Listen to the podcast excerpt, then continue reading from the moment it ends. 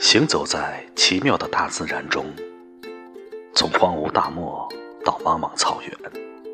从雪山冰川到热带雨林，许多虔诚的行走者都如陶渊明一样，期望在行走中某一个时刻，无意间一转身，就跌撞进入一处令人着迷的桃花源，那里。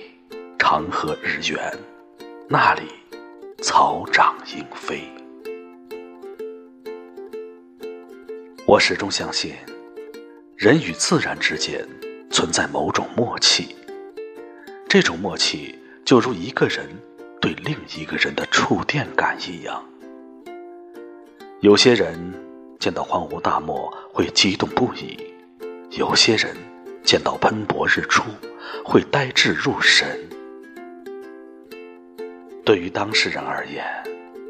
那一刻的感觉就如无意中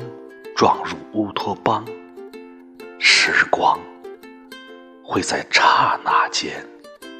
停滞。